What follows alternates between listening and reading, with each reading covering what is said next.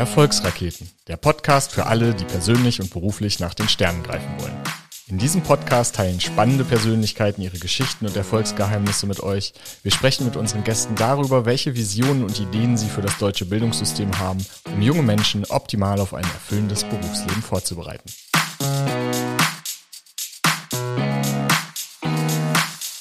Hallo und herzlich willkommen beim Podcast Erfolgsraketen. Mein Name ist Dominik Sickelmann und ich bin Geschäftsführer der gemeinnützigen Organisation IW Junior. Wir haben das Ziel, Jugendliche an die Kraft des eigenen Handelns glauben und die Welt mutig mitgestalten zu lassen. Das machen wir unter anderem, indem wir Wirtschaft in die Schulen bringen und junge Menschen zu Unternehmerinnen und Unternehmern machen. Ich freue mich auf einen spannenden Austausch mit Vivian Wisocki. Vivian arbeitet als Model und Moderatorin, engagiert sich für politische Bildung und nutzt ihre Social-Media-Reichweite, um den Fokus auf gesellschaftlich relevante Themen zu lenken. 2011 hat sie bei uns ein Jahr lang in einer Schülerfirma mitgemacht und erprobt, wie Unternehmertum geht. Jetzt hat sie ihr eigenes Startup gegründet. Seitdem hat sie sich über den Alumni-Verein von Junior Achievement ein weltweites Netzwerk an Start-up-Gründern und Interessierten aufgebaut, war selbst zwei Jahre lang Vorstandsvorsitzende des Deutschen Junior Alumni-Vereins. Und ich freue mich ganz besonders, dass du heute hier bist und wir miteinander sprechen können. Hallo Vivian. Hallo, hallo. Ich freue mich auch extrem, dass wir hier sitzen können und ich äh, ja endlich zehn Jahre später nach meiner Gründung äh, nach meiner Schülerfirmengründung auch, äh, auch mich Gründerin bezeichnen kann und wir da heute auch drüber sprechen können. Ja, Vivian, du bist äh, erst 24, also noch sehr jung. Du studierst, glaube ich, 26, auch noch. 26. 26 bin ich. Ach, guck mal, was also die Kollegen mir hier aufgeschrieben haben. Okay, 26. Ja, das, das, das, ist aus meiner Sicht immer noch sehr jung. Hat sich nichts geändert, ne? Genau. Und äh, für 26 hast du natürlich schon unglaublich viele Dinge gemacht und ausprobiert. Hast du eigentlich so eine Standardantwort auf die Frage, wer bist du? Oh, mit der Frage ringe ich mich äh, total äh, jedes Mal herum, weil ich so viele Sachen mache, ähm, dass ich immer gar nicht weiß, was ich hervorheben soll. Ich mache das immer ein bisschen kontextabhängig, aber seitdem ich jetzt ähm, gegründet habe, äh, ist das definitiv erstmal ein Fokus. Also ich sage, ich bin, äh, ich habe ein Startup gegründet ähm, und arbeite äh, seit ja jetzt fast äh, acht, neun Jahren auch als internationales Model und ähm, bin außerdem auch noch politische Influencerin. Also die drei Dinge mache ich. Ähm, und deswegen nicht so easy, das unter einem Schlag, Schlagwort äh, zu, zusammenzufassen. Ja, dann können wir es ja gerne mal so ein bisschen aufdröseln. Äh, du hast es gerade angesprochen. Ähm, dann fangen wir einfach mal vorne an. Du wurdest als Jugendliche mit 16, ich glaube, bei einem Einkaufsbummel von einer Agentin entdeckt und bist seitdem als Model aktiv. Äh, für viele junge genau. Mädchen ist das wahrscheinlich nicht nur eine Erfolgsgeschichte, sondern Model ist auch so eine Art Traumberuf. Kannst du mal einen Einblick in diese Welt geben, von der viele und äh, da schließe ich mich ehrlich gesagt durchaus ein, äh, vermutlich eine ganz falsche Vorstellung haben. Ist das ein Traumjob, wie viele glauben? Ja, ähm, es kommt auch ein bisschen drauf an, was man draus macht. Also erst einmal bin ich äh, sehr dankbar für die Erfahrung. Also ich bin äh, sehr dankbar, dass ich, ähm, dass ich als Model arbeiten kann. Ähm, ich denke mal, die meisten wissen auch gar nicht, dass ich gar nicht die klassischen Modelmaße habe, sondern ich bin unter 1,70.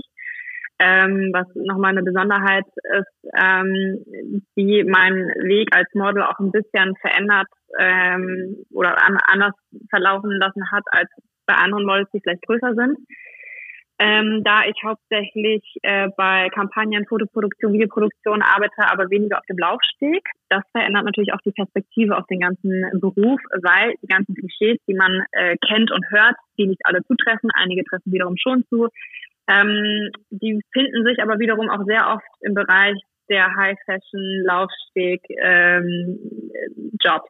Also wenn es darum geht, äh, ja, sich äh, an den Idealen der Modeindustrie zu orientieren, körpertechnisch, also sprich äh, abnehmen, sehr, sehr dünn sein, sehr viel Druck, dann findet man das hauptsächlich auch in den Bereichen wieder, in denen ich mich tatsächlich sehr wenig aufzuhalten habe.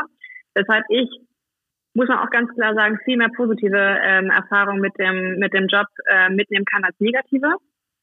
Ähm, wenn man natürlich über die Negativen sprechen will, kann ich da auch definitiv äh, zwei, drei Punkte zu sagen, denn es ist nicht alles ähm, das ist natürlich nicht alles äh, Gold, was glänzt, wie man so schön sagt. Äh, es gibt auch äh, innerhalb dieses Berufs ähm, gewisse Dinge, die ich allen auf den Weg geben würde, die das gerne machen möchten oder die die Möglichkeit dazu haben. Und wenn ich eine Tochter hätte, die äh, 16 ist und auch äh, mal angenommen von einer, von einer Agentin angesprochen werden würde, dann würde ich mir tatsächlich erstmal anschauen, wie wie ihre Persönlichkeit so ist, äh, weil man in diesem Job sehr schnell sehr untergehen kann. Also es kann psychologisch vor allem echt viel mit einem machen und da muss man einfach sehr tough sein, man muss äh, ein ganz schön dickes Fell haben, um daraus eben etwas Positives zu schöpfen und nicht am Ende beispielsweise mit ähm, Selbstwertkomplexen äh, sich wiederzufinden als erwachsene Frau. Ähm, da man am Ende trotzdem auf das ähm, Äußere reduziert wird, das muss einem ganz klar sein und damit muss man halt natürlich erstmal umgehen als junge, junge Frau oder junges Mädel. Ja, danke für die Einschätzung. Also das ist, ist ja eine ganz interessante Aussage, dass du sagst, bei deiner eigenen Tochter würdest du erstmal ganz, ganz genau hingucken. Kannst du das nochmal ähm, ein bisschen erläutern, was genau äh, du da meinst, wenn du sagst, da kann es äh, negative Effekte geben, gerade in Bezug auf den Selbstwert Ne, von außen betrachtet wird man ja immer denken, hey, das sind doch irgendwie alles äh, ohnehin sehr, sehr attraktive, selbstbewusste Menschen, die da unterwegs sind. Da wirkt es natürlich erstmal so ein bisschen absurd, dass du sagst, naja, gerade da kann es dann irgendwie am Selbstwert nagen. Ja, ähm, weil man erstmal sehr oft einfach analysiert wird anhand sehr oberflächlicher Kriterien. Also jedes Mal wird, wird sage ich mal, so ein Scan gemacht, bist du gut genug für uns, ja oder nein, passt es für uns, ja oder nein. Und da wird halt auf äh, Befindlichkeiten nicht, nicht oft geachtet. Meine Agentur beispielsweise hat immer darauf geachtet. Äh, die waren nie, nie irgendwie schlecht zu mir in ihren Aussagen. Ähm, aber ich kenne auch ganz andere Geschichten, wo einfach gesagt wird, hey, du bist 17 und du musst jetzt einfach nochmal 5 Zentimeter an der Hüfte verlieren, äh, indem du, ähm, weiß ich nicht, keinen Sport machst beispielsweise, weil das ja Muskeln aufbaut und weniger ist. Also das ähm, sind halt solche Aussagen, die ein, ähm, ja, mit denen man sich konfrontiert äh, sieht. Und ähm, die andere Geschichte ist, ähm, dass das bei mir zum Beispiel den, den Reflex ausgelöst hat, dass ich wenig übers Modeln sprechen wollte, weil ich eben nicht auf das Äußere reduziert werden wollte, was halt sehr, sehr oft geschehen ist, logischerweise. Es geht ja auch einfach um die Oberfläche. Ähm, und bei mir eher der Drang war, ich möchte unbedingt was anderes machen neben dem Modeln. Ich möchte nicht als das Model gesehen werden. Es ist auch nicht meine Identität, es ist ein Job. Ich sage auch immer, ich arbeite als Model und ich bin kein Model. Manchmal sage ich das auch, weil ich nicht so viel drüber nachdenke, aber wenn ich drüber nachdenke, sage ich eigentlich immer, ich arbeite als Model. Ähm, und das verwechseln eben viele Menschen. Ne? Also wenn man einmal als Model arbeitet, ist man das Model und dann hat man gewisse Kriterien zu erfüllen. Man muss natürlich auch ähm, so aussehen, wie andere Leute das erwarten. Und das wird einem in, in jeder Lebenssituation ähm, wird einem das klar gemacht. Ein anderes Beispiel ist, ähm, zum Beispiel meine Mama hat natürlich immer super stolz davon erzählt, welche tollen Kunden ich hatte, dass ich für Garnier gearbeitet habe, für Sephora, wie auch immer. Und wenn ich dann aber zu meiner Mutter ins Geschäft gekommen bin, zu ihren Kundinnen, dann haben die mal gesagt, ach, dich hätte ich jetzt aber gar nicht erkannt du siehst ja auf Bildern ganz anders aus. Sprich, übersetzt war das immer ja, du siehst dann echt viel schlechter aus. Das ist so ein bisschen, ne, also das ist halt immer so diese Erwartungshaltung und damit muss man halt als junges Mädel, die eh meistens auch in Zeiten von Social Media eh schon so ein bisschen mit ihrem Selbst erdringen muss, gerade wenn es um oberflächliche Themen geht, damit muss man einfach klarkommen, weil das über Jahre hinweg immer und immer wieder begegnet wird ähm, oder begegnet. Das ist der eine Punkt, das Oberflächliche, das Psychologische. Der andere Punkt ist aber auch die Gewissheit. Also man hat in diesem Job keine Gewissheiten. Man ist zwar selbstständig, aber es ist im Grunde auch so eine Art Scheinselbstständigkeit, weil man abhängig ist und zwar extrem abhängig von der Agentur, von den Agenten, von den Kunden. Man kann zum Beispiel selbst keine Akquise betreiben, um Kunden zu gewinnen, sondern muss darauf hoffen, dass man vorgeschlagen wird für verschiedene Fotoproduktionen und äh, Kunden. Und äh, die sagen dann ja oder nein, aber eben auch ein paar Tage vorher ja oder nein. Sprich, ich müsste mir jetzt beispielsweise für in zwei Wochen drei Tage blocken. Und ob ich Bescheid bekomme, ob ich für den Job äh, genommen werde oder nicht, entweder kriege ich gar nicht mehr Bescheid oder eben nur ein paar Tage vorher. Trotzdem muss ich mir diese drei Tage blocken, kann nichts anderes machen und muss halt hin und her springen. Ähm, und habe keine finanziellen Sicherheiten, dass ich weiß, ich kriege jeden Monat Summe X äh, zum Leben, sondern das kann halt ganz stark schwanken von bis und deswegen ist es auch da ratsam, äh, sich immer einen anderen Lebensweg noch äh, parallel aufzubauen. Abgesehen davon, dass man das eh nicht für immer machen kann. Mm, du hast das jetzt sehr schön aus der Innensicht äh, beschrieben. Äh, die Branche oder die Mode, die Werbeindustrie sieht sich in den letzten Jahren ja auch immer stärkerer Kritik ausgesetzt, weil nach wie vor eben dieses von dir beschriebene Schönheitsideal, dieses sehr einseitige Schönheitsideal transportiert wird und es nicht unbedingt äh, viel Diversität gibt. Und die negativen Effekte werden durch Social Media natürlich noch total verstärkt. So Stichwort Body Shaming. Äh, in meiner Wahrnehmung passiert da gerade zum Glück sehr viel in die richtige Richtung. Wie siehst du das Thema? Ja, es passiert gerade glücklicherweise total viel. Also es hat sich sehr verändert. Meine Größe war beispielsweise vor einigen Jahren noch echt ein Thema. Ähm, das mittlerweile kenne ich so viele Models, die auch kleiner sind, die einfach eine andere Körperform haben, die an, nicht diese klassischen Modelmaße haben, die äh, auch nicht die klassischen diese, diese Classic äh, Beauties sind, wie man so schön sagt, sondern eben äh, da eine Bandbreite an, ähm, an verschiedenen ähm, Persönlichkeiten auch zu sehen ist. Und das finde ich sehr gut. Hm, teilweise ist es aber auch ein bisschen scheinheilig, muss man dazu auch sagen.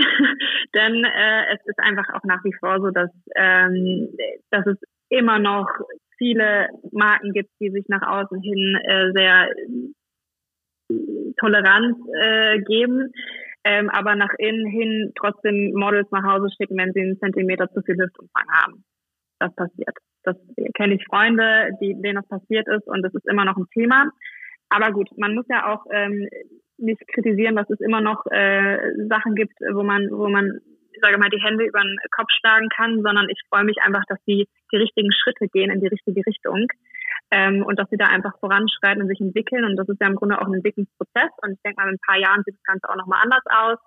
Und insgesamt, ähm, wie gesagt, gibt es auch super viel positive Effekte. Ne? Also ich habe jetzt nur die negativen erwähnt, weil das immer das äh, das naheliegendste ist, äh, über, über die Probleme zu sprechen. Aber ich bin auch sehr, sehr dankbar, das gemacht zu haben. Ich konnte viel reisen, ich äh, habe viele tolle Leute kennengelernt, ich habe ähm, ich hatte auch viel Spaß bei vielen Produktionen und konnte in jungen Jahren wirklich äh, ja nach nach nach Städten nach ja, in Städte und Länder reisen, in die ich sonst nicht gekommen wäre, beispielsweise nach Island. Da wäre ich einfach bis heute nicht gewesen.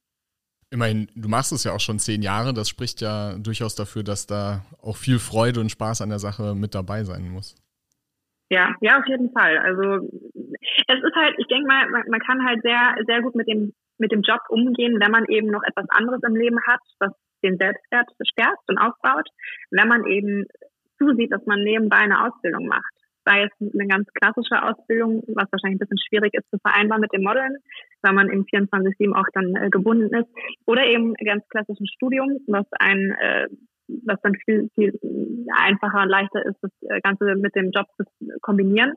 Aber es ist ganz, ganz wichtig, sich klar zu machen, dass es nicht, äh, nicht ist, was man für immer machen kann und dass man auf jeden Fall nebenbei, sei es eine Ausbildung äh, oder ein Studium oder vielleicht auch ein Unternehmen, was man gründen möchte, dass man nebenbei noch was anderes auf, aufbaut, weil der Job kann von heute auf morgen äh, tatsächlich auch zu Ende sein. Das war in der Corona-Krise bei mir beispielsweise auch ähm, schon stärker so, dass es ganz schön stark, also es ist schon bei mir sehr eingebrochen, die Auftragslage, weil ich viel im Ausland gearbeitet habe und dann erstmal für ein bis anderthalb Jahre keine Models mehr ähm, aus anderen Ländern gebucht worden sind.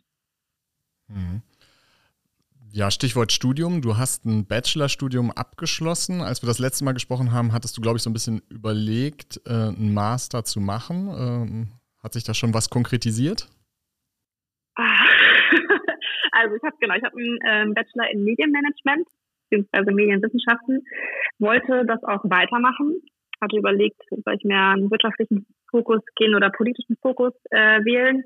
Äh, die Entscheidung wurde mir aber von außen tatsächlich abgenommen, weil ich nirgends angenommen wurde. Ich habe einen guten, ich habe einen guten NC, ich habe ein Stipendium, ich wurde aber nirgends angenommen in Berlin, äh, was wahrscheinlich auch so ein bisschen an Corona lag, äh, weil viele sich dann auch beworben haben, die wahrscheinlich ein Auslandsjahr machen wollten und der NC dann einfach nochmal in die Höhe geschossen ist. Ähm, aber ja, entweder wurde ich nicht angenommen, weil der NC zu hoch war, oder ich wurde nicht angenommen, weil ich ähm, laut laut der der Universität nicht die Zugangsvoraussetzungen äh, erfülle, was absoluter Schwachsinn in meinen Augen war. Aber ähm, so ist es nun mal. Jetzt habe ich nur einen Bachelor, ob ich einen Master mache, steht in den Sternen. Erstmal habe ich jetzt die Gründung, ähm, hätte gar keine Zeit für einen Master, lerne jetzt auch viel mehr als äh, im Master. Ähm, kann mir aber vorstellen, dass ich nochmal ein MBA mache.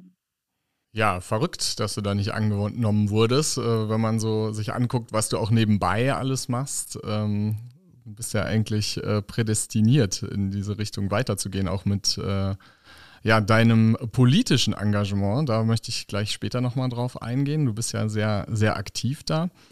Ähm, ich habe über dich gelesen, du seist ein politisch interessiertes Model. Das fand ich eine ganz spannende Formulierung, weil ich glaube, dass dabei stark damit gespielt wird, dass äh, Model und politisch interessiert sein in der Wahrnehmung vieler eine untypische Kombination ist. Wirst du aufgrund mhm. deines Berufs als Model auch manchmal mit solchen Vorurteilen oder Zuschreibungen konfrontiert? Ja, ja, das ist äh, super spannend, ähm, weil genau dieser ja, für die meisten Menschen diese äh, Diskrepanz zwischen Model sein und sich politisch ähm, engagieren und auch interessieren, ähm, das war für die meisten Menschen erstmal ein Fragezeichen, was entstanden ist. Was wiederum äh, mir immer gezeigt hat, dass, ähm, dass gewisse Vorurteile einfach noch sehr präsent sind. Ich habe es den Menschen aber nicht zum Vorwurf gemacht, ähm, weil sie im Grunde nur das, nur das übernommen haben, was, was sage ich mal, in der allgemeinen Bevölkerung eben so als Wahrnehmung vorhanden ist. Aber ich habe es als, äh, ich habe es zur Kenntnis genommen, sagen wir mal so. Und ähm, selbst natürlich auch damit gespielt, äh, weil ich natürlich auch gesehen habe, dass die Menschen dadurch auch aufmerksam werden. Ähm, und das ist natürlich dann auch wiederum eine, eine positive Sache äh, für, sage ich mal, das Frauenbild, weil wenn man mit gutem Beispiel vorangeht ähm, und dadurch Aufmerksamkeit bekommt, dann, dann nehme ich die, sage ich mal, an, diese Aufmerksamkeit und sage, okay, äh, wenn es das ist, was die Menschen äh, interessiert, dann ergreife ich das und zeige, dass es eben keine, kein Widerspruch in sich sein muss.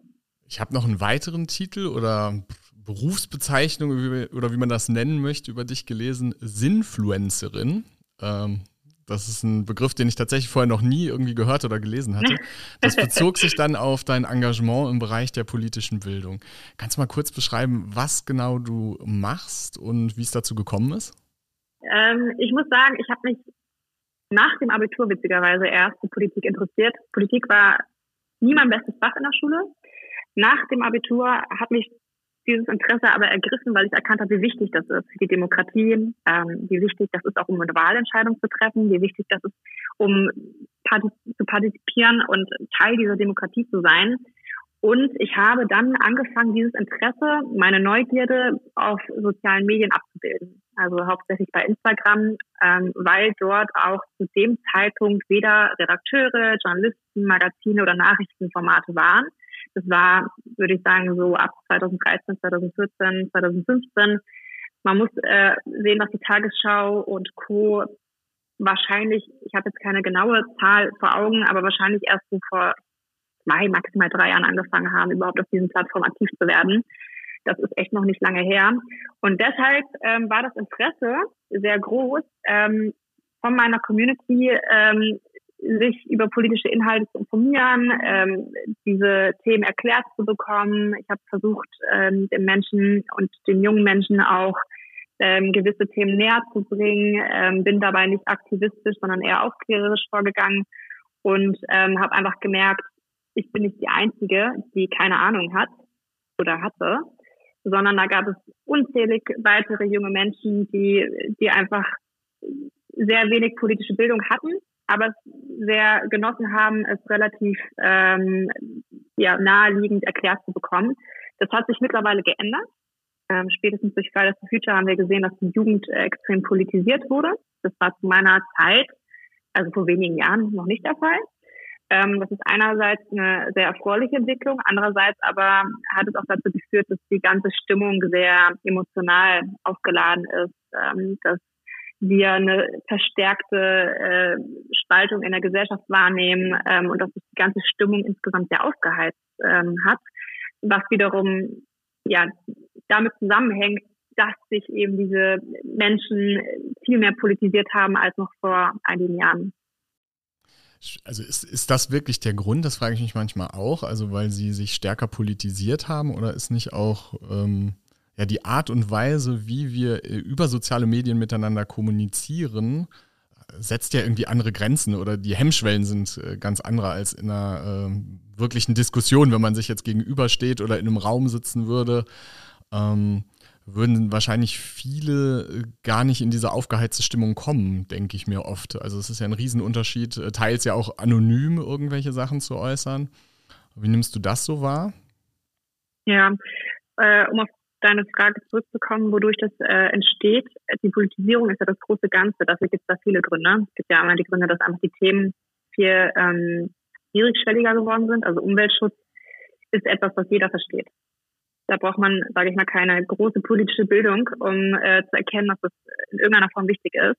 Genauso wie soziale Themen ähm, super niedrigschwellig sind, um, um darüber nachzudenken.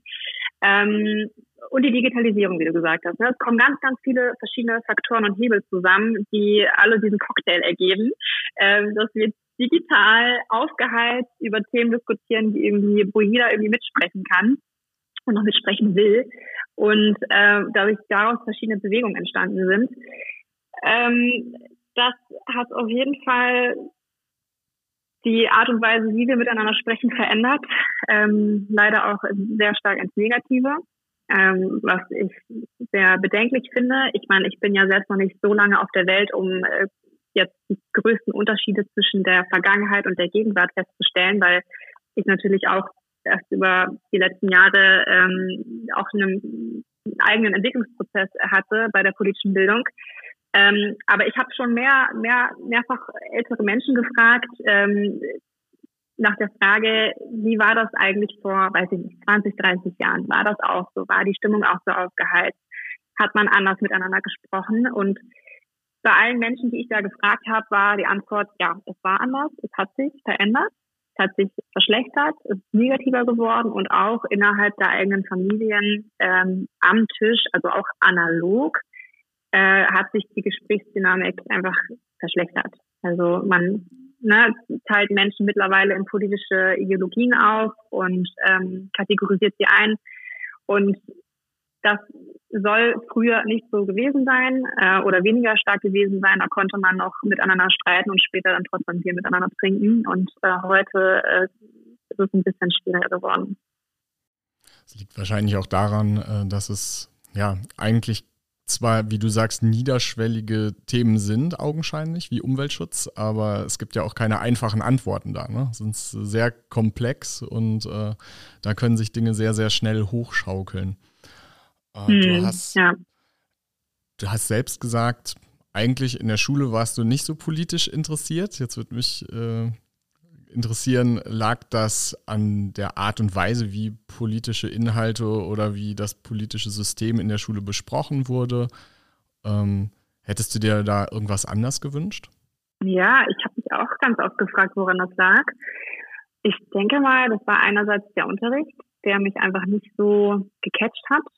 Hm, und mir nicht richtig vermitteln konnte, wie relevant Politik ist. Andererseits denke ich, liegt es auch daran, dass wir zu Hause auch nie über Politik gesprochen haben. Mit meiner Familie, weil meine Eltern auch selbst gar nicht aus Deutschland kommen, die kommen aus Polen und ähm, sage ich mal auch nicht immer so im Geschehen waren. Und es war einfach nie so ein Diskussionsthema bei uns, ähm, so dass es eine Kombination aus beiden ist. Ähm, ich hätte mir auf jeden Fall für den Politikunterricht gewünscht, dass wir so diese ja diese Bedeutung von Politik mehr besprechen und auch mehr so, so allgemeine ähm, tägliche Themen äh, mit mit aufgreifen ähm, und mehr so auch die Bedeutung für jeden Einzelnen ähm, ja stärker in den Fokus nehmen. Aber am Ende hat es mich tatsächlich ähm, außerhalb der Schule erreicht und nicht innerhalb der Schule, was schade ist. Und die Art und Weise, wie du, ähm, ja, du vermittelst ja eigentlich keine politischen Inhalte, sondern, wenn ich es richtig verstehe, initiierst du ja mehr oder weniger Diskussionen und äh, setzt Impulse. Ähm, kann das ein Weg sein, um wirklich auch in Dialog zu kommen, auf eine Art und Weise, wo dann ja Kritiken auch konstruktiv ausgetauscht werden? Ich denke mal, viele Wege führen nach Rom. Ich denke nicht, dass mein Weg der einzige ist. Ähm, aber das ist definitiv etwas, womit ich äh, echt gute Erfahrungen gemacht habe, ähm, dass ich vor allem ähm, Diskussionen anstoße und mehrere Meinungen ähm, auch zulasse und mir das auch durchlese und teile. Ich habe auch mal mit der Uni zusammen ähm, eine Veranstaltung äh, organisiert oder sogar zwei, wo es wirklich auch um Streitkultur äh, ging und wo es wirklich auch ganz explizit darum ging, mehrere Meinungen äh, an einen Tisch zu lassen und ähm, die auch auszuhalten. Weil Toleranz heißt ja genau das, dass man nicht andere toleriert, die dieselbe Meinung haben, sondern eben Menschen toleriert, ähm, die einen anderen Lebensweg, eine andere Meinung vertreten als man selbst.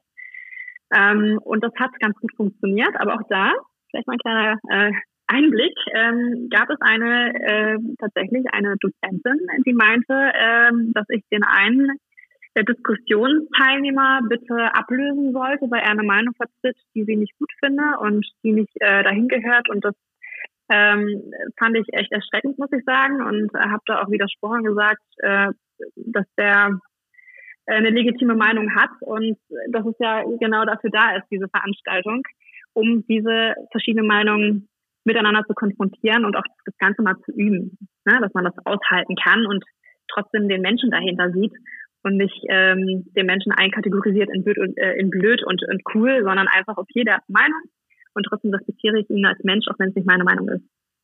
Ja, wahrscheinlich aber auch dünnes Eis, ne? Wo fängt dann äh, Hass und Hetze an in der Formulierung, ne? Ähm, das äh, ist ja meistens die Problematik dann daran. Ich glaube, die Vielfalt der Meinungen, die ist total wichtig. Das muss ja die Demokratie auch aushalten.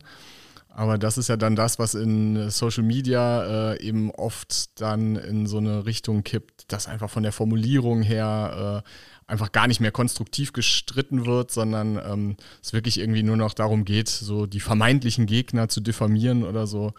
Also in so einem Kontext, wie du den gerade beschrieben hast, ist es dann ja trotzdem noch, auch wenn die Meinungen extrem gegensätzlich sind, oft äh, sehr zivilisiert. Also deshalb finde ich das ganz interessant, dass du sagst, da wurde dann sozusagen jemand aus der Diskussion entfernt, äh, weil die Meinung nicht so, ja, nicht so konform war. Ja, spannend. Sollte natürlich irgendwie in der, äh, gerade in der Bildungslandschaft nicht vorkommen, um ja, solche ja, Streitkultur auch zu üben, ne? Kommt aber leider häufiger vor, habe ich auch im Studium häufiger erlebt, auch innerhalb der ähm, Seminare und gerade auch innerhalb der Sozialwissenschaften gibt es meistens auch, und das ist eben das, äh, das ist eben auch der Punkt, gibt es meistens eben eine ähm, kein, kein ausgewogener Meinungspluralismus, sondern äh, im Grunde eine Monotonie, die dort auch gelebt wird. Das ist auch etwas, was bekannt ist. Ähm, und das habe ich dort eben auch äh, leider ähm, an zwei, drei Beispielen selbst erlebt, konnte aber verhindern, dass der Teilnehmer entfernt wird, weil er hat weder was Hetzerisches gesagt noch noch etwas, was äh, außerhalb der Verfassung äh, liegt, äh, sondern einfach eine Meinung vertreten, die, die legitim ist, aber nicht hetzerisches in sich hatte. Mhm. Werfen wir mal einen kleinen Blick auf dein neuestes Projekt. Du hast ja vor kurzem dein eigenes Startup gegründet, äh, Saint-Sass, wenn ich es richtig ausspreche.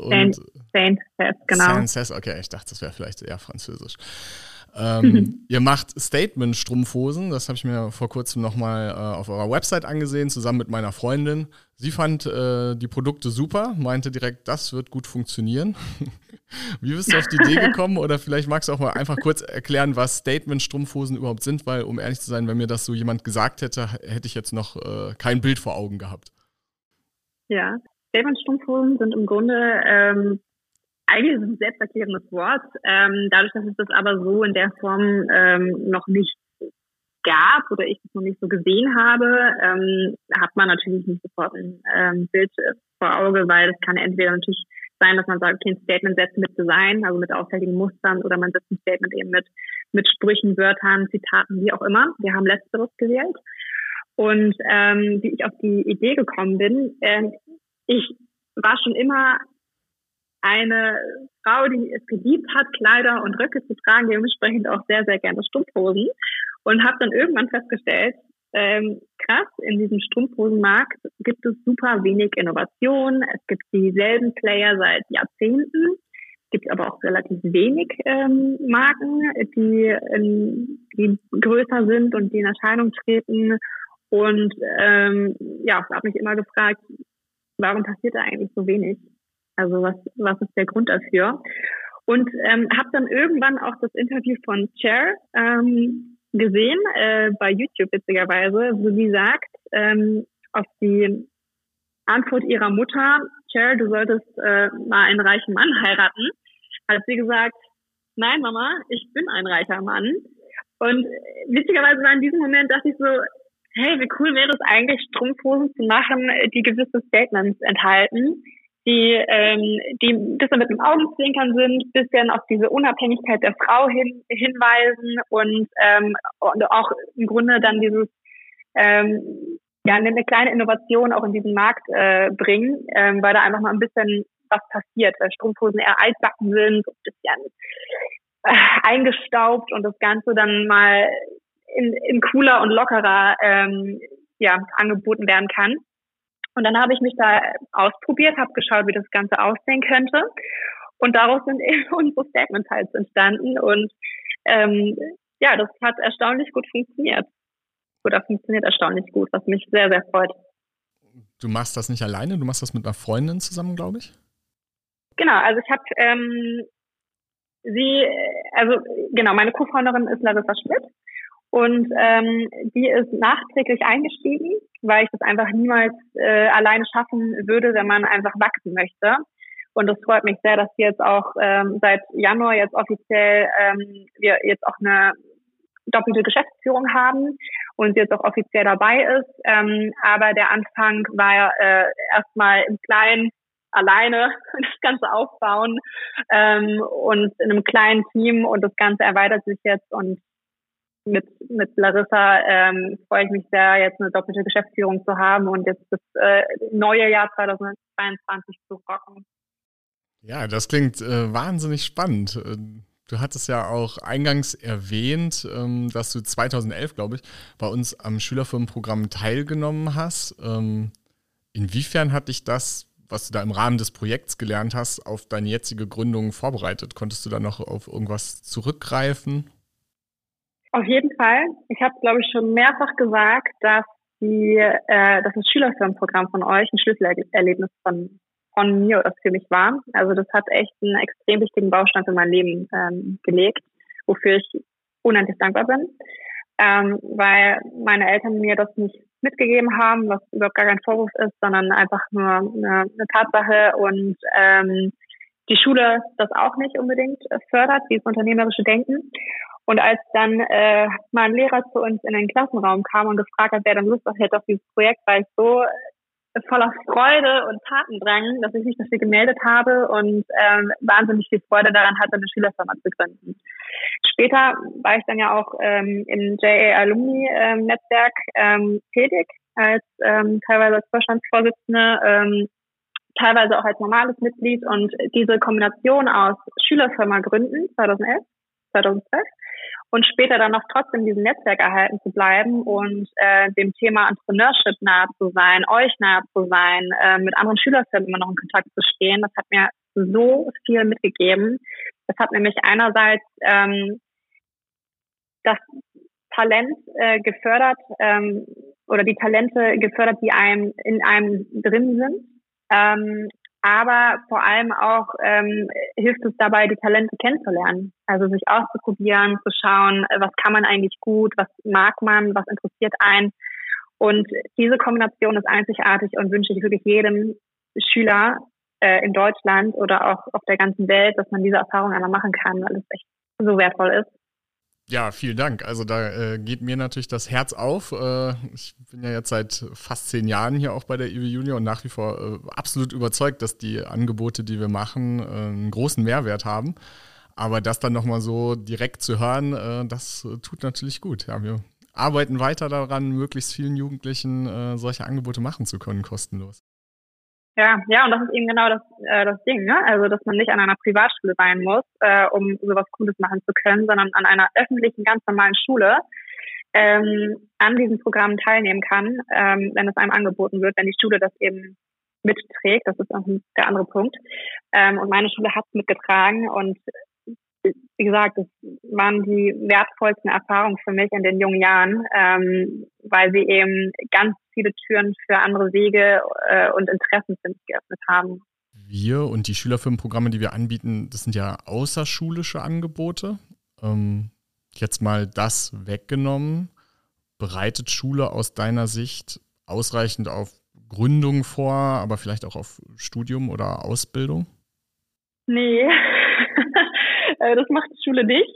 Ähm, die Schule erzieht einen sehr regelgeleitet, finde ich. Also es geht halt darum, sehr äh, regelgeleitet zu leben, äh, sehr, sehr ja, viel nach Regeln, sage ich mal, zu arbeiten und das ist auch wichtig. Also es ist auch eine wichtige Fähigkeit, auch Analysefähigkeiten zu entwickeln und auch ähm, im Team zusammenzuarbeiten. Ähm, aber ähm, was ich bei einigen ähm, ne, festgestellt habe, dieses regelgeleitete Lernen, ähm, führt bei einigen auch dazu, dass sie super gut in der Schule sind und nach der Schule aber erstmal so ein Loch fallen, weil sie keine Regeln mehr haben, also keine festgelegten Aufgaben mehr vorgesetzt bekommen, die sie einfach ähm, ja abarbeiten können.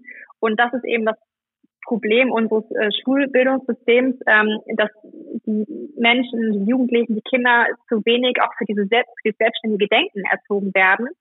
Ähm, was ja sehr wichtig ist, um unternehmerisch tätig zu sein. Ich meine, nicht jeder muss ein Unternehmer sein, das muss man auch ganz klar sagen, aber trotzdem hilft es der Gesamtwirtschaft und auch der Bevölkerung, wenn wir uns Menschen erziehen, die selbstständig denken und handeln können. Und das wird ziemlich stark vernachlässigt in der Schule und auch die eigenen Stärken zu, zu bilden. Ich meine, wenn man eben selbstständig handelt, erkennt man ja auch, wie ich eben gerade gesagt habe, welche Stärken und Schwächen man hat. Und ähm, diese, sich selbst auf diesem Weg besser kennenzulernen, ist so hilfreich, um einfach einen besseren Weg für sich selber einschlagen zu können, ähm, dass ich mir wünschen würde, dass es mehr in, in den Fokus kommt. Ja, da äh, bin ich auch persönlich total bei dir und deiner Meinung. Ich glaube auch, äh, kann sehr gut nachvollziehen, was du meinst mit regelkonform. Also ich war jetzt auch nicht unbedingt immer der beste, beste Schüler in meiner Schulzeit. Äh, vielleicht auch nicht immer so ganz beliebt bei allen Lehrern. Ich glaube, da würden sich manche heute die Augen reiben oder die Hände über dem Kopf zusammenschlagen. So mein Mathelehrer von damals, wenn der sieht, der äh, Sickelmann ist jetzt Geschäftsführer, der könnte das wahrscheinlich gar nicht glauben. Da bin ich absolut bei dir und deiner Meinung. Das ist ja immer auch äh, das, was wir versuchen mit unseren Angeboten, dass es ja auch ein Stück weit einfach Persönlichkeitsentwicklung ist. Ne? Ähm, da geht es äh, natürlich auch um die Inhalte, aber eigentlich ist, ähm, ja, sind so die soften Komponenten fast noch die wichtigeren. Das ist immer das Feedback, was wir dann auch von ehemaligen Teilnehmenden bekommen. Auf jeden Fall. Persönlichkeitsentwicklung ist das, ähm, ist das Stich, Stichwort. Und äh, die Erfahrung mit Lehrern habe ich, äh, hab ich auch gemacht. Immer ein Lehrer gesagt, dass ich äh, nicht fürs Gymnasium gemacht sei und äh, auf die Realschule runtergehen ähm, sollte.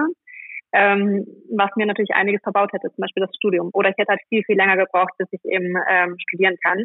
Ähm, ich glaube auch, dass viele Lehrer gar nicht ähm, gedacht hätten, dass mein Lebensweg jetzt so verläuft, aber das ist eben das, einem werden gegebenenfalls sehr viele Chancen ähm, genommen, wenn dann auch äh, das Elternhaus beispielsweise nicht hinter dem Kind steht und sich dafür stark macht, dass das Kind auf der Schule bleibt oder aufs Gymnasium geht oder eben ähm, die Selbstsicherheit ähm, bekommt, sich auszuprobieren. Ein bisschen ist es ja dann auch, äh, um nochmal äh, anzuknüpfen an was, was du vorher gesagt hast, so eine Parallele fast zu dieser Modelwelt. Ne? Also wenn, äh, wenn man als junges Mädchen gesagt bekommt, äh, du bist irgendwie zu klein, zu dick, ähm, oder wenn du jetzt als Schülerin oder Schüler gesagt bekommst, äh, du bist nicht geeignet fürs äh, Gymnasium, das, das kann natürlich schon sehr viel machen mit so jungen Menschen. Ne? Und das ist dann irgendwie wie so ein Pauschalurteil, was dann einfach wahr ist. Also da ähm, genau. glaube ich, ist es sehr gut, sehr sensibel umzugehen mit äh, jungen Menschen.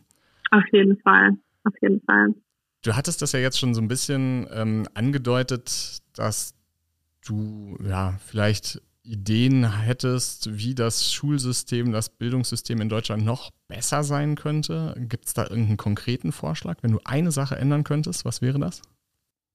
Oh, eine Sache ist fies. ähm, mir auch gerne zwei oder drei unterjubeln. Also ich denke, ähm, dass es äh, toll wäre, wenn man äh, in einem Schuljahr mal mein ein offenes Projekt hätte, eben so eine Schülerfirma äh, zu gründen beispielsweise oder eben auch andere Projekte, die man, an die man selbstständig in einem Team arbeiten kann, die eben auch ähm, kein konkretes Ergebnis am Ende äh, vorweisen müssen, sondern äh, die Ergebnisse offen sind. Ähm, ich würde aber auch unbedingt, unbedingt äh, die digitalen Themen anschieben wollen, also das Informatik, Programmieren oder eben die ganzen äh, Themen, die uns jetzt demnächst auch vollkommen überrennen werden, äh, mehr an Schulen ähm, ja, fokussiert wird, was auch schwierig ist, weil die Lehrkräfte dafür auch da sein müssen. Ähm, und ähm, ja, dass es auch nicht nur um diese regelgeleiteten ähm, Lernmethoden Strukturen geht, was natürlich schwierig ist, weil ich jetzt nicht konkret wüsste, wie man das äh, übersetzen kann in, in etwas anderes, was, was ein bisschen offener ist. Aber ich denke, das wird schon durch solche Projekte wie, ähm, wie die Schülerfirmenprojekte stark gefördert. Ich glaube, das wäre echt schon ein sehr, sehr wichtiger Grundbaustein, wenn jede Schule sowas anbieten würde. Der Podcast heißt ja Erfolgsraketen. Was bedeutet denn Erfolg für dich persönlich oder wann ist man erfolgreich? Denke mal, dass ähm, man hier ja mit sehr vielen verschiedenen Perspektiven antworten kann. Also für mich persönlich äh, bin ich erfolgreich, wenn ich erstmal glücklich bin in meinem Leben. Also das ist ja eine sehr individuelle Antwort, aber für mich ähm, merke ich gerade, dass ich jetzt gerade in diesem Moment sehr, sehr glücklich bin, weil ich etwas ähm, tue, was für mich Sinn stiftet, ähm, woran ich jeden Tag arbeiten kann. Ich meine, für andere ist Glück oder Erfolg vielleicht etwas, was sich in äh, Geld misst. Ähm, das ist bei mir definitiv gerade nicht äh, der Punkt. Ich meine, man braucht schon einen gewissen Lebensstandard, um irgendwie schöne Dinge machen zu können, das ist ganz klar, aber ähm, ich bin, gehöre definitiv nicht zu den Menschen, die irgendwie super reich sind. Ähm, aber trotzdem würde ich sagen, dass ich gerade sehr erfolgreich bin, weil ich einfach glücklich mit meinem Leben bin und äh, Dinge bewegen kann, andere Menschen inspirieren kann und das kann noch weitergehen, aber wenn es auf dem Level bleibt, dann äh, bin ich auch weiterhin in fünf Jahren glücklich und erfolgreich. Wie du merkst, äh, setze ich das äh, mit Glücklichsein äh, total gleich. Sehr, sehr schön. Ja, also es ist ja eine, eine tolle ähm, persönliche Definition. Ne? Und wenn man in, in, einem Atemzug sagen kann, ich bin glücklich und erfolgreich, das ist doch wunderbar. Ähm, damit hätte sich auch meine nächste Frage, wäre nämlich auch gewesen, ob du dich persönlich äh, erfolgreich fühlst, aber die hast du gleich äh, mit beantwortet. Gibt es denn irgendwelche Geheimrezepte, Erfolgsprinzipien, die du mit uns teilen kannst? Wie wird man denn glücklich und erfolgreich? Das Sinnstiftende hast du schon angesprochen? Ja, also wie gesagt, es ist mh, immer eine eigene Definition. Wie gesagt, ich setze äh, glücklich sein mit erfolgreich sein, ähm, setze ich ziemlich äh, gleich. Ähm, aber was mir sehr, sehr geholfen hat, ähm, ist tatsächlich ein Zitat von Richard Branson. Das ist äh, eigentlich total witzig, aber es hat mich ähm, inspiriert, viele Dinge einfach mal zu machen. Äh, der hat nämlich mal gesagt, wenn dir jemand eine tolle Gelegenheit bietet, du aber nicht sicher bist, ob du es tun kannst, dann sag ja und lerne später, wie es geht. Und das ist so ein bisschen das, was mich auch immer geprägt hat. Ich bin prinzipiell ein Mensch, ich, ich grüble extrem viel. Ich werde mich wahrscheinlich auch gleich ärgern, dass ich sage, ähm, dass ich mich selbst als erfolgreich bewerte. Ich denke wirklich wahnsinnig viel über mich selbst nach. Ich bin extrem kritisch mir selbst gegenüber. Ähm, ich denke, meine Zweifel sind im Zweifel auch natürlich größer als, ähm, sage ich mal, das Risiko, was ich dann eingehen möchte. Ähm, aber dieses Zitat hilft mir, das ständig ins Bewusstsein zu rufen, dass ich einfach mal Ja sage, auch wenn ich in dem Moment Zweifel habe, ob ich das so kann und dann einfach im Prozess schaue, äh, wie ich es hinkriege. Und ich habe tatsächlich zu den letzten Möglichkeiten und Chancen, die mir geboten wurden, hatte ich immer Angst. Also ich hatte echt immer wirklich sofort kamen die Zweifel hochgeschossen bei mir nach dem Motto, Gott, kriege ich das hin und ich bin ja so nervös und das, äh, ich werde bestimmt stottern oder was auch immer. Ähm, ich habe trotzdem immer Ja gesagt, um mich selbst so ein bisschen zu besiegen in dem Moment. Ähm, und ich habe am Ende hinbekommen. Und es hat mich am Ende immer weitergebracht. Und ähm, deshalb ist das so ein bisschen ja etwas, was ich anderen mit auf den Weg gebe, weil ich mir vorstellen kann, gerade auch jüngere Personen, auch gerade Mädels, ähm, die sehr viel zweifeln, was in Studien auch belegt ist, ähm, dass beispielsweise junge Mädels sich nicht auf eine Stelle bewerben, wenn ihnen eine Qualifikation fehlt, aber junge äh, oder generell Männer das äh, dann eher tun, weil sie sagen, auch egal, ich bewerbe mich trotzdem. Und das ähm, ja, hat mich sehr stark geprägt, dieses Zitat, und prägt mich immer noch.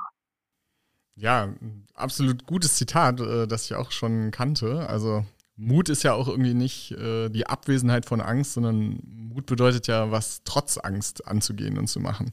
Also das ist ja auch was, was wir immer ja, den Teilnehmenden bei uns mit vermitteln wollen. Äh, einfach mal machen man weiß ja auch nie, wie es wird. Ne? Also man versucht immer so diese Dinge sich vorzustellen, wie ist es dann und so, aber letztendlich, ob es einem gelingt oder auch ob es einen glücklicher und zufriedener macht, das weiß man ja immer erst, wenn man es wirklich dann macht und drin ist. Und das sich im Vorfeld immer auszumalen, das funktioniert eigentlich nicht. Aber das ist ein äh, sehr, sehr äh, schöner Tipp.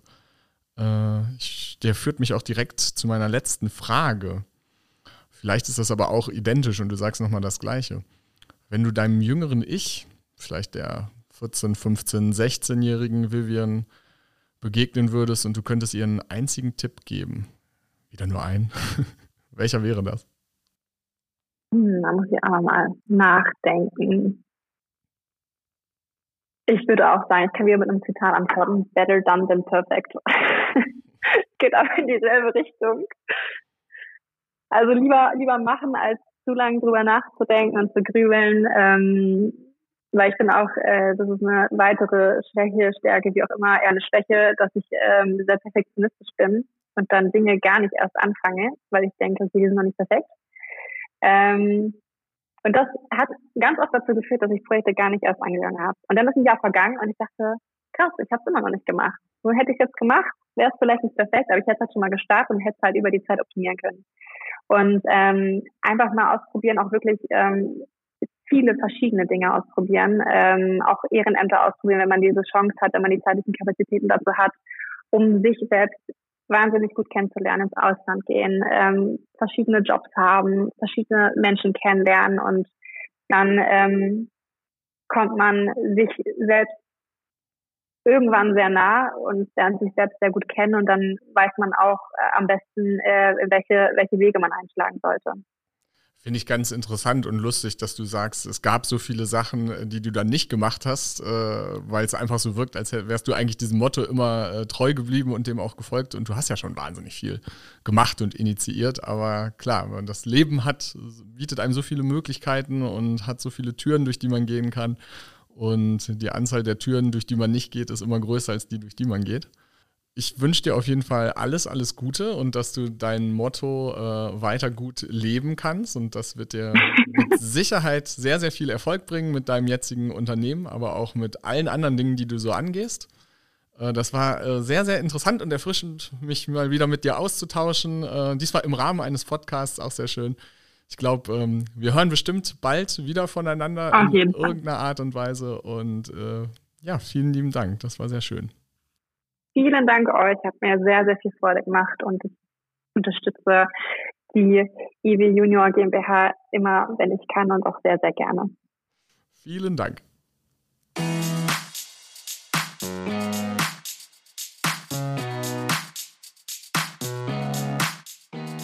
Das war der Erfolgsraketen-Podcast. Heute mit Vivian Wiesocki.